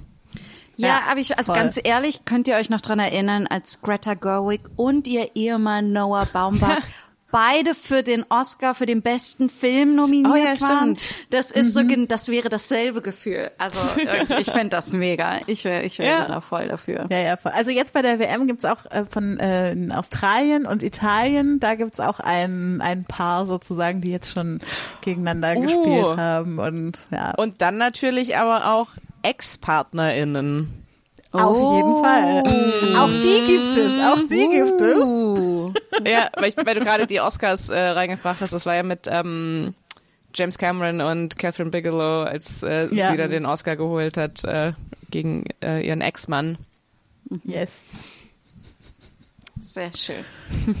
äh, äh, gibt es, ähm, ich wollte eine Sache sagen, ich bin in dem Dorf, in dem ich für ein paar Jahre aufgewachsen bin, war es tatsächlich so, dass in der Frauenmannschaft ähm, lesbische Frauen andere lesbische Frauen treffen konnten. Also ich hatte das mhm. so in den späten 90ern, Nullerjahren ist das auf jeden Fall ein Ort gewesen, wenn man eher abgeschlossen war von ähm, äh, von queeren Communities, war das auf jeden Fall schon ein, also was ich so mitbekommen habe von Freundinnen, das war ein Ort, wo man äh, wo man halt irgendwie andere lesbische Frauen überhaupt kennenlernen konnte. So, also ich ich habe so das Gefühl, dass es ging durchaus eine Zeit lang waren das durchaus zwei kulturelle Räume, die sich sehr sehr überschnitten haben irgendwie. Also das ähm, ja also so ganz ja. wertfrei. Ich will, will daraus gar nichts ableiten. Ich fand nur irgendwie nee, das nee. so. Ja, ja. Ja, ja.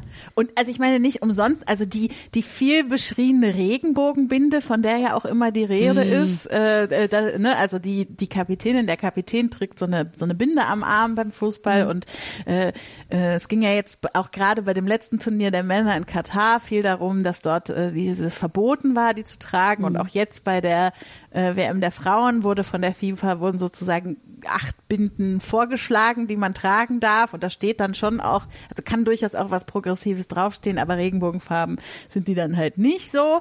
Ähm, und das kommt natürlich auch aus dem, aus dem Frauenfußball so. Also Nilla Fischer hat bei Wolfsburg mal damit angefangen, dass sie gesagt hat, ey, lass uns doch äh, die Binde in Regenbogenfarben machen. Und äh, dann hat es das Männerteam übernommen und seitdem machen es halt total viele. Also, ja. Mhm. Ist, kann man sagen, dass die Frauen generell politischer sind als die Männer? Ja, und ich glaube, das hat damit zu tun, dass sie es sich mehr erlauben können. Also ich, ich weiß nicht, ob sie es wirklich sind, aber da sind wir wieder, das schlagen ja. wir quasi den Bogen zum Anfang mit dem, wer darf was sagen im Rahmen seines Vertrages und so weiter. Mhm. Also ich glaube, das ist auf jeden Fall eins, dass sie es sich mehr erlauben können, dass sie auch lange Zeit nicht so krass unter Beobachtung standen, wie es irgendwie so die männlichen ja. Spieler taten und sich dadurch vielleicht auch so eine politischere Identität viel besser bilden konnte, weil eben nicht über alles sofort berichtet wurde und man sich deshalb selber den Mund verboten hat. Ähm, ja, aber also natürlich auch, weil, weil sie so ein bisschen gezwungen waren zu sein durch ihre eigene Marginalisierung innerhalb des gesamten Fußballkonstruktes so. Und also das kennt man ja auch oft so, wenn man erstmal einmal versteht, was es ist, marginalisiert zu sein, dass man dann auch anfängt, sich irgendwie mhm. mit den eigenen Privilegien und anderen mhm. Marginalisierungen auseinanderzusetzen. So. Mhm. Warum Kehrtwende, 100 Grad Drehung, nein. Ähm, warum bist du, ähm, äh, was findest du an Fußball geil? Warum bist du da so leidenschaftlich? Ich, also das ist natürlich irgendwie historisch gewachsen und sozialisiert. Also ich komme irgendwie aus einer Familie, so mein Vater äh, hat viel Fußball geguckt. Äh, ähm, ich habe also das erste Turnier, an das ich mich bewusst erinnere, ist die EM 1992. Da war ich fünf. Ähm, das war das Turnier, wo damals Jugoslawien eigentlich qualifiziert war und dann nicht hinfahren konnte aufgrund des äh, Krieges und äh, Dänemark stattdessen gefahren ist und dann Europameister wurde. Und ich hatte halt im Kindergarten einen, äh, einen anderen Jungen, der aus Jugoslawien kam und deshalb war das da irgendwie Thema. Und dadurch ist so Fußball irgendwie das erste Mal auf mein Tableau gerutscht. Das ist ja schon super früh. Also ja, und dann, keine Ahnung, mein Vater sagt immer, wahrscheinlich war es ein Akt der Abnabelung, dass, also der ist HSV-Fan, also ich komme aus, der, aus Nordostniedersachsen und da sind halt sehr viele Leute eigentlich Richtung Hamburg orientiert, was das Fansein angeht. Und er sagt immer, es war wohl ein Akt der Abnabelung, dass ich dann nicht auch beim HSV gelandet bin, so, aber irgendwie, ich ich habe mich dann auch in der Schule oft umgeben mit Leuten, die sich auch für Fußball interessiert haben, Freundinnen von mir, die gespielt haben. Ich war immer, wenn mein Bruder gespielt hat, mit und mit so einem Plakat am, am Spielfeldrand und habe mir irgendwelche Gesänge ausgedacht und ähm, keine Ahnung, dann hatte ich irgendwann tatsächlich überraschenderweise einen Mitschüler, der auch den VfL Wolfsburg gut fand und der ist immer mit mir ins Stadion gefahren und äh, dann war das irgendwie so, so gewachsen über die Jahre und dann war es nicht mehr wegzudenken. Also keine Ahnung, ich war auch nach dem Abi äh, ein Jahr im Ausland, äh, habe da aber in der WG auch mit anderen Deutschen gewohnt, die aber so gar nichts mit Fußball anfangen konnten. Aber ich war die, die samstags 15.30 immer das Internetradio angeschmissen hat, um noch schnell Fußball zu hören. Und die haben sich halt einen Scherz draus gemacht, irgendwie zu sammeln, wie viele verschiedene Wörter für Ball und Tor sich die Kommentatoren ausdenken im Rahmen von so einem Spiel. Und ich war halt voll im Ernst dabei dabei und keine Ahnung. Also es, ich glaube, es ist so eine Mischung aus Kollektiverfahrung, die man irgendwie macht mit anderen Leuten und ich, ich guck also ich guck einfach auch anderen Sport sehr gern. Ich, ich mag so dieses, da sind Leute gegeneinander, aber es ist irgendwie nichts Ernstes, wegen dem sie gegeneinander sind, sondern es ist nur Sport, es ist nur ein Spiel. Ich spiele auch selber sehr gern, also ich glaube, so ein bisschen dieses Kompetitive kommt da mit rein und dann halt, also wirklich diese, dieses bisschen Kollektiverfahrung. Also ich habe zum Beispiel auch auf, in meiner Twitter-Bubble so eine, habe ich das erste Mal so richtig viele Wolfsburg-Fans gefunden, mit denen man dann so vernetzt ist oder jetzt halt auch mit Früff, ja. Also wir sind irgendwie eine Gruppe von 25 Frauen, die äh, wir, wir kannten uns so locker über über Twitter, aber auch nicht alle. Und als wir dann gesagt haben, okay, wir müssen jetzt so einen Podcast machen, weil es gibt irgendwie 150 deutsche Fußball-Podcasts und im Keim reden mehr als eine Frau mhm. irgendwie miteinander und mhm. dann müssen wir es jetzt halt selber machen. Deshalb hat es auch diesen albernen Namen Frauen reden über Fußball, weil wir gesagt haben, wir brauchen einen Podcast, wo Frauen über Fußball reden. So. Und das ist halt super super empowernde Erfahrung gewesen, mit diesen Frauen zusammenzukommen und uns innerhalb von diesem doch sehr männerdominierten Business irgendwie zu vernetzen und gegenseitig Aufträge, also den Journalistinnen unter uns Aufträge zu, zu schanzen oder dann, keine Ahnung, wenn dann ein Frauenturnier ist, dann fangen die Medien plötzlich an, mal Frauen und Fußball zu googeln und landen bei uns und wollen Interviews mit uns führen und so. Hey, nicht persönlich werden, okay? Nein, also wir reden halt eigentlich nicht nur über Frauenfußball, sondern über Fußball.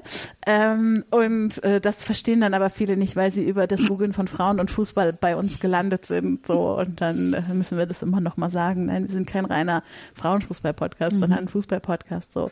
Aber also auch da ist es halt wirklich so ein so irgendwie gemeinsam. Also auch jetzt ne während der WM, wir sind zwar alle woanders, aber wir haben immer einen Chat laufen während jedem Spiel, wo wir uns irgendwie gegenseitig was dazu schreiben und es ist halt es vereint einen irgendwie mhm. mit Leuten, die gar nicht so hundertprozentig so sein müssen wie man selbst.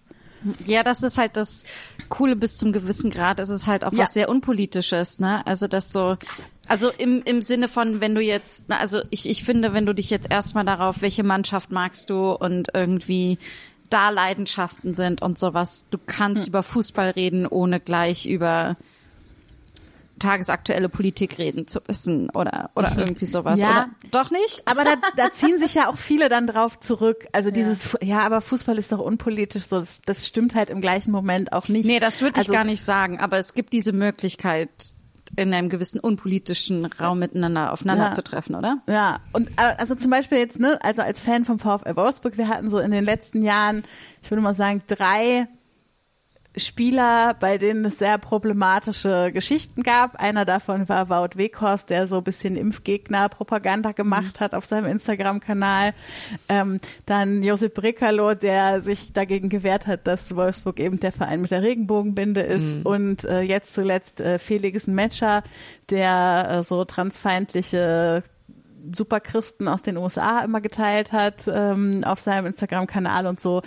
Und da merkst du dann halt schon, dass sich die auch die Fangemeinde irgendwie so spaltet. Da gibt's dann halt die, die sagen, es ist mir egal, wie gut der Fußball spielt, da muss man irgendwie was tun und im Zweifel kann er dann halt nicht mehr spielen oder es mhm. muss irgendwie was anderes passieren. Die Leute müssen mal mit ihm reden, da muss es doch Leute geben im Verein, die in so einem Moment Gespräche führen. Und dann gibt's halt andere, die sagen, nee, das ist ja die Privatperson, das hat ja nichts damit zu tun, was er für ein Fußballer ist. So, das sind dann schon nicht die Leute, neben denen ich im Stadion mhm. sitzen will, ganz mhm. ehrlich. Ja. Also, ich meine, ich wohne, ich wohne nicht weit vom Stadion und von der ähm, FC Union irgendwie hier in Berlin. Also ich kenne durchaus Ultras. also die, die dann auch wirklich, ähm, wo man sich denkt, oh, okay, das sind ein paar zu viele Radikale irgendwie ähm, und was ich ja da auch gerne auch ganz tolle Ultras, die sind super engagiert und machen ganz viel Fankultur und so. wie die Always Ultras. Ich möchte unbedingt mal, ich muss sagen, dieser Joke, ich habe den schon so lange Always Ultra und ich bin so, ich will unbedingt mal einen Film machen über fanatische F Frauenfußball-Faninnen, die sich Always Ultras nennen. Na, nice. Also so, falls die Produktionszimmer von Till Schweiger zuhört, die bestimmt nicht so viel Arbeit hat gerade. Also, falls du mal recherchieren willst, ich würde sagen, auf jeden Fall die Nutria-Bande bei Frankfurt, das sind so die, die, die größten Ultras im Fußball der Frauen mhm. in Deutschland. Mhm. Okay. Also ich dachte ja immer, die Ultras, Ultras sind dann gleich auch so die Rechtsradikalen. Oder die nee, das sind die Hooligans. Das sind Hooligans. Hm. Ich, dachte, Hooligans sagt, ich dachte, Hooligans sagt man nur in England. nee, nee, nee, das ist schon. Also Ultras sind halt einfach das sind die Leute, die machen, die, wenn du im Stadion siehst, dass da irgendwelche großen äh, Plakataktionen sind, mhm. mit auf jedem Stuhl lag eine Pappe aus und daraus entsteht am Ende ein großes Bild oder Konfettikanonen oder keine Ahnung. Äh, in der Corona-Zeit zum Beispiel, als es dann kein, keine Bundesliga gab, gab es super viele Ultragruppen, die so äh, so Services angeboten haben für Leute, die nicht einkaufen konnten aus ihren Fankreisen und so weiter. Und also es gibt auch super, also linke Ultra-Gruppierungen und so.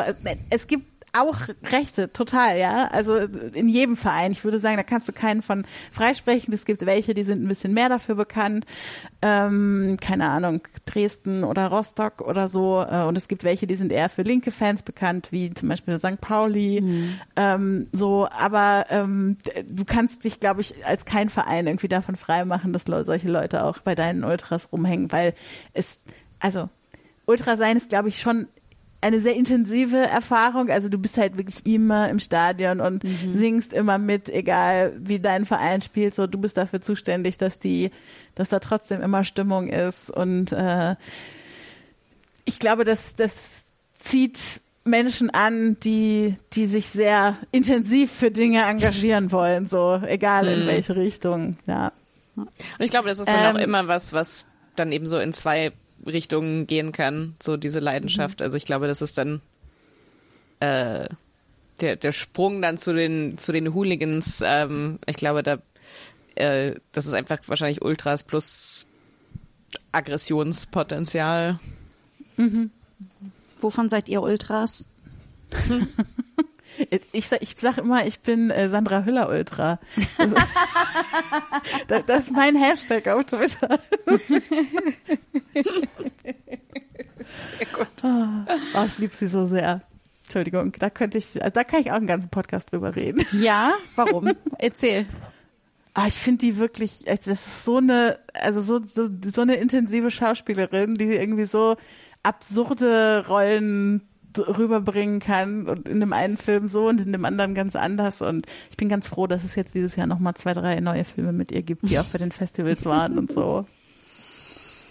Ja, schon. Ich habe schon länger nichts mehr mit ihr gesehen, aber ich finde sie auf jeden Fall auch sehr. Also ich finde, für mich sticht sie auch raus so in der deutschen Film, Filmlandschaft irgendwie so definitiv, ja. ja. Und du, Toni, wovon bist du ein Ultra? Eine Ultra? Hm.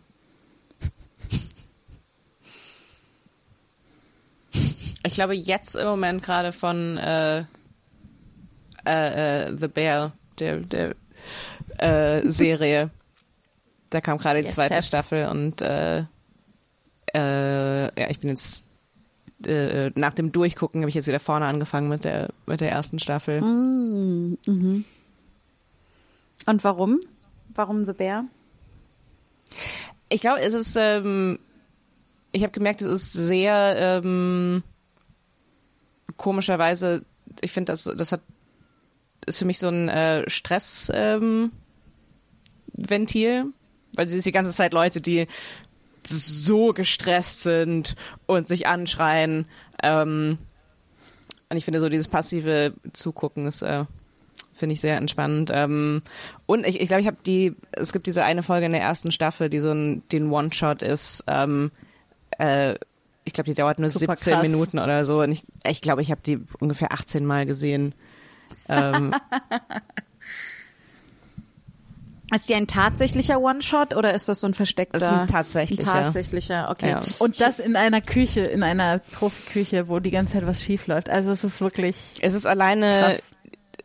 du, du siehst so dieses Set und es ist so, ich kann gar nicht, ich kann mir gar nicht vorstellen, wie da überhaupt eine Kamera reinpasst von vornherein. Geschweige denn, dass sie sich da überall durch diese äh, super engen Gänge bewegt. Äh, ja, ist echt Wahnsinn. Krass, ja. Ich habe bis jetzt nur den Piloten gesehen. Ich bin noch nicht viel weiter gekommen bei The Bear, weil eben das so stressig ist und ich war so, ich habe das bei mir, ich, bei mir stellt sich nicht der Effekt ein von, ach schön, die sind noch gestresster, sondern irgendwie es macht mich noch mehr gestresst. So. ja, äh, ich habe euch, ich bin aktuell ein äh, Greta Gerwig Ultra oder eine Ultra. Ich glaube, dass sie es eigentlich schon immer war, aber aktuell sind die Emotionen besonders hoch und ähm, ich hatte euch das vor der Aufzeichnung schon erzählt, aber für unsere HörerInnen nochmal. Ich habe eben bei einem New York Times Artikel, wo sie über ihren Erfolg nach dem ersten Riesenwochenende von Barbie im Kino darüber redet, wie dieser Erfolg für sie jetzt ist und wie unerwartet dreimal geweint bei diesem Artikel und äh, darum, also ich ich finde, es ist ja egal, was es für einen ist, ne? sind das ist das der ist das die Sportmannschaft oder die SchauspielerInnen oder RegisseurInnen oder was auch immer. Ich finde es halt irgendwie toll, dass man so Fan von etwas sein kann und mit anderen zusammen so mitfiebern kann. Das ist halt einfach geil. Und ich werde auch definitiv mit Dingen schmeißen und Gebäude mit Graffiti beschmieren, wenn Ryan Gosling nicht den Oscar für seinen Ken kriegt. Also ähm, auch das ist mir nicht unbekannt, dieses Gefühl extrem zu werden für seine Leidenschaft. Ähm, Becky, gibt es irgendwas, was wir zum Thema WM auf jeden Fall noch auf dem Schirm haben sollten? Sollten wir jetzt noch einsteigen? Macht es Sinn, jetzt noch zu gucken?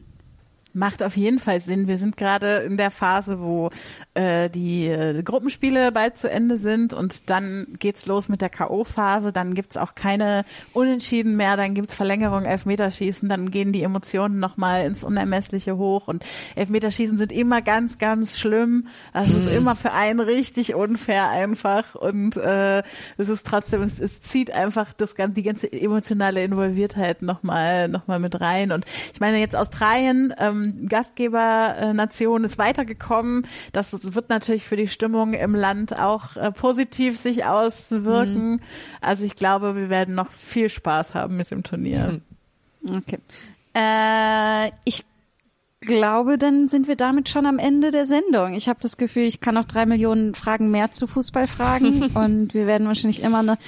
Becky, die muss wahrscheinlich einfach jetzt noch ein paar Mal wiederkommen und uns so ein bisschen aufklären, irgendwie, damit Ja. wir teilnehmen können an diesem nicht nur nationalen, sondern globalen wichtigen Diskurs. Und Ja. Ich meine, wir hatten diesmal äh, Handspiel 101, nächstes Mal machen wir dann Abseits 101 oder so. ja, ich, bin, wir äh, haben nicht über Abseits gesprochen. Wie konnte das passieren? So abseits hat mir tatsächlich äh, äh, mein Vater mal so erklärt, dass ich dass ich's verstanden habe, was ähm, nicht so oft bei ihm vorkommt. Ähm, aber ich bin ehrlich gesagt wirklich äh, wirklich geflasht von dem, dass so der der quasi der Oberarm und der Ellbogen alles schon Handspiel sind. So ist es. Du sollst halt die Hand So am besten auf den Ja. Rücken binden und nicht, nicht mit benutzen. Weil gerade so, wenn War das manchmal nicht sogar früher so, dass sie, in- als es erfunden wurde, dass sie so mit Stöcken die Hände hinten, also einen Stock Wirklich? hinterm Rücken festgehalten haben? Das weiß ich gar nicht, aber sie, also sie scherzen auf jeden Fall immer so ein bisschen, dass, dass sie bald wieder damit anfangen, sich die Hände dann bei einem Freistoß oder so im Strafraum hinterm Rücken zusammenzubinden, damit man auch wirklich sieht, dass sie kein absichtliches Handspiel gemacht haben oder so. Aber weil man ja schon manchmal so mit der Schulter oder mit der Brust dann auch den Ball und das ist ja das ist ja dann extrem gefährlich. So, man ist ja wirklich so einen Zentimeter vom Handspiel entfernt. Und was Ja, ist, wenn ich meine- der Ärmel hochrutscht über die Schulter? Ist es dann Hand oder ist es noch Nein, Schulter? nein. Es ist die gedachte Trikot. Die gedachte, Linie, okay. nicht, nicht die tatsächliche. Also, wie gesagt, es kann ja auch sein, dass modisch das Trikot eines Teams ganz anders geschnitten ist als das von dem anderen und das wäre ja dann unfair. Vielen, vielen Dank, Becky, Vielen dass Dank. du uns so viel beigebracht hast heute. Ähm, und ähm, wo finden wir dich im Internet? Was äh, sollten wir uns auf jeden Fall anhören, angucken äh, von dir, mit dir? Jetzt kannst du dich nochmal selbst richtig promoten, nachdem du uns immer so viel promotest. Also man findet mich eigentlich überall als Genderbeitrag, zum Beispiel Twitter, Instagram, Mastodon. Ähm, wir machen regelmäßig neue Episoden bei Friff, haben auch eine Vorschau zur WM gemacht. Da bin ich zwar nicht zu hören, aber meine Kolleginnen äh, haben das ganz super gemacht. Ähm, da könnt ihr gerne reinhören und auch bei unseren Social Media Kanälen begleiten wir das Turnier äh, intensiv mit. Ähm, und ansonsten bin ich sehr viel zu Filmen und Serien unterwegs. Also ich äh, habe diese Woche noch eine Aufnahme zu Oppenheimer zum Beispiel bei den Kolleginnen vom Polycast. Also äh, auch dazu werdet ihr, könnt ihr mich überall finden. Im Zweifel bei meinem Letterbox-Profil vorbeischauen, gucken, was ich zuletzt geguckt habe und dann habe ich sicher auch irgendwo dazu gequatscht. Wirst du dazu gepflicht, verpflichtet, sobald es in der Letterbox äh, äh, erscheint, musst du Podcast aufnehmen dazu? Nee, nee, das nicht. Ich habe ja auch noch zwei eigene Filmpodcasts oder zweieinhalb eigene Filmpodcasts. Da muss ich auch noch einiges unterbringen. Vor allem immer, wir machen immer einen großen Jahresrückblick mit Top Ten. Da muss man natürlich auch einiges gesehen haben, damit man hinterher sagen kann, man macht eine Top Ten und so weiter. Ähm, Ich mag aber deshalb, die ja. Vorstellung, dass irgendjemand auf dem Handy so eine Notification bekommt, jedes Mal, wenn du einen, einen äh, Film als geguckt eingetragen hast und so, ah, okay, Ich muss Podcast-Folge. die erste sein. Genau, alles so, oh mein Gott, oh mein Gott, oh mein Gott. So, ah, fuck, jetzt ist sie bei der Filmlöwin, okay. Ach ja. Ähm, äh, Toni, wo finden wir dich? Äh, ich bin ähm, at Antonia Lisa Bär auf Instagram und Twitter und ähm, at Antonia Bär auf Blue Sky, da habe ich auch, aber noch nichts gemacht. Äh, mal sehen, ob Ist auch das interessant, sich dass ihr-.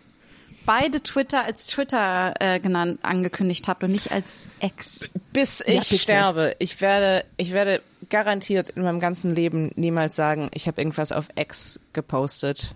So, das ist der, das ist der Tag, wo ich es dann wirklich aller, aller, aller, aller spätestens lösche. Same. Alter. Ey, ah.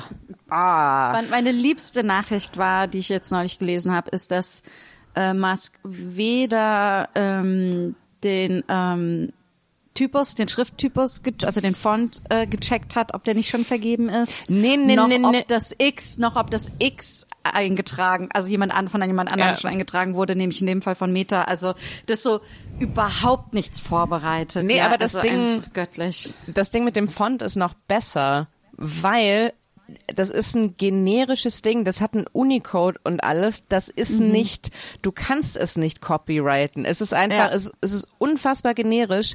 Ich könnte morgen eine Social Media Plattform aufmachen, die genau dieses X äh, und dann noch einen Buchstaben hat äh, und ansonsten genauso aussieht. Es ist so, es ist, also marketingtechnisch ist das Ganze so ein absolut voller Erfolg. Ja, die haben eben nicht eine Becky, die für, ein, die für einen PR macht. So, also. Tja, Pech gehabt, Elon. Ähm, mich findet ihr nicht auf X, sondern auf äh, Instagram, rog-to-go und schamlos findet ihr auch auf Instagram und X, schamlos-pod. Ähm, ihr könnt uns unterstützen auf Patreon oder auf äh, PayPal. Äh, das findet ihr in unseren Shownotes. Und ab drei Euro seid ihr schon dabei. Und wenn ihr keinen Bock mehr drauf habt, könnt ihr auch sofort wieder einfach alle Folgen runterladen von unseren Bonusfolgen und dann wieder das Abo beenden. Das wäre für uns auch vollkommen in Ordnung. Oder äh, auch nicht. Ähm, wir finden toll, dass ihr bis hierhin zugehört habt. ähm, ja, äh, vielen Dank euch, Süßen. Das ist, ich mache jetzt so Five, five. Spielzeit vorbei. Spielende. Ja, jetzt müssten wir allerdings noch so ein, bräuchten wir eigentlich noch so eine Impro-Szene. Cut to. Und jetzt so. Antonia Bär, Sie sind gerade frisch aus der Podcast-Aufzeichnung. Wie war's für Sie? Was waren so die Eindrücke? Wie sind Sie durchgekommen? Ja, also in der ersten Hälfte äh, war das natürlich schon einfach die Konfrontation mit meinem kompletten Nichtwissen, äh, was die Materie angeht. Ähm, aber ich würde sagen, äh, wir haben uns da durchgekämpft. Wir haben es dann äh, als äh, äh, als Team dann am Ende äh, äh, wiederum äh, gerissen, ähm, hauptsächlich durch ähm, äh, äh, kurze äh, absurde Kommentare und äh, ja, ich finde, äh, das hat man dann auch äh, gesehen am, äh, am Spielergebnis. Mhm, und da schalten wir jetzt auch gleich, äh, äh, Ihre Kollegin kommt gleich äh, auch nach Au. Ähm, Becky, wie war es für Sie? Das war für Sie jetzt Premiere. Ähm, wie haben Sie sich in das Team eingefügt? Wie war, haben Erwartungen und tatsächliche Erfahrungen, sind die zusammengekommen? Äh, wie, war, wie, wie war das Spiel für Sie? Ja, ich sag mal so, ähm, also das, äh, das hat auch alles ganz gut funktioniert. Ich habe ich hab viel geschwitzt. Ich gehe jetzt erstmal in die Eistonne eine Runde und äh, dann äh, gucken wir mal, ob das nächstes Mal wieder so gut ja. funktioniert. Vergessen Sie nicht, Ihr Headset abzusetzen vorher. Ne? Kleiner Podcasterin-Joke unter zwei Expertinnen. Ach, ja. Und damit schalten wir zurück ins Studio. Zu ran. Ich gucke jetzt nochmal äh, mir die Zoom-Aufzeichnung äh, durch, ob ich da irgendwelche Fouls äh, sehe äh, als Videoschiedsrichterin. Ähm, okay, Antonia, ich muss dir da was beichten. Ähm, es gab da eine Stelle, da habe ich eine Impro-Szene, die habe ich vorher voraufgezeichnet und gelipsingt und eingefügt und ähm, ähm, vielleicht, vielleicht könntest du das ja einfach unter den Tisch fallen lassen. Ähm, da müssen wir jetzt nochmal überlegen, ob das nicht ähm, ein, ein Spielverbot gibt für die nächsten zwei Podcast-Aufzeichnungen.